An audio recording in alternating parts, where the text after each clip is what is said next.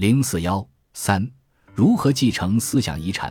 如果主流派哲学家皆被否定了，如何继承思想遗产，自然就成为一道不可解的难题。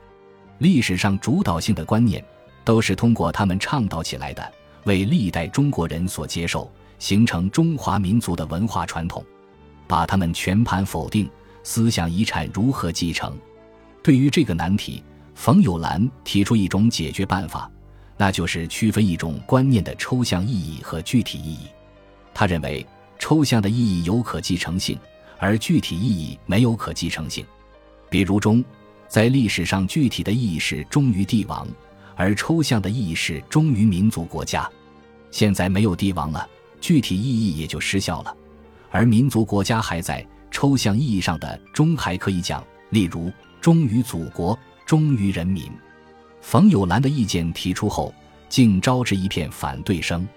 有人将冯友兰的观点概括为抽象继承法，发起猛烈的攻击。一九五七年五月十一至十四日，在北京大学林湖轩召开座谈会，讨论继承问题。反对冯友兰的声音竟占了上风。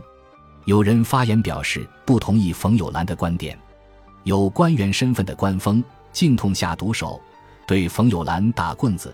戴帽子，指责冯友兰否认哲学命题的一般意义具有阶级性。人民日报对此次会议做了报道，从此冯友兰被树立为对立面。一些人连篇累牍地发表批判文章，大批所谓抽象继承法还编成论文集出版。他们指责冯友兰只讲继承，不讲批判，背离了马克思主义原则。一九五七年反右派运动以前，学术环境比较宽松，学者们还可以公开发表不同的意见。一九五七年四月二十四日，贺林在《人民日报》上发表文章，题目是“必须集中反对教条主义”。他在文中写道：“教条主义者气焰太盛，使人不敢放，不敢明。教条主义即使不会断送科学研究。”至少也会大大妨害社会主义文化建设。教条主义者虽然以正统的马克思主义者自居，但实际上却是陷入形而上学和唯心主义的反马克思主义者。后来事态的发展，不幸被贺林所言中。反右派运动开展起来以后，学术环境变得更加严峻起来，学者担心被扣上右派的帽子，不能再公开发表自己的见解了。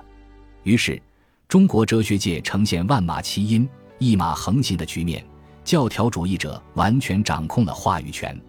一九五八年，官方撰写《反对哲学史方法论上的修正主义》一书，同年八月由人民出版社出版。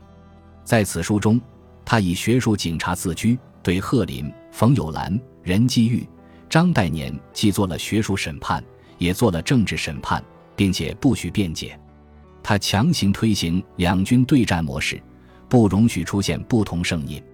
倘若有谁不服，就毫不客气地给谁戴上修正主义的帽子，让他闭嘴，让他出局。一九五九年，人民文学出版社出版《日丹诺夫论文学与艺术》一书，在此刊发日丹诺夫在关于亚历山大洛夫驻西欧哲学史讨论会上的发言，进一步强化两军对战观念。反对教条主义的声音完全被压制下去了，从此，两军对战模式便成为不容置疑的大惊大法，遂使中国哲学史研究领域成为名副其实的重灾区。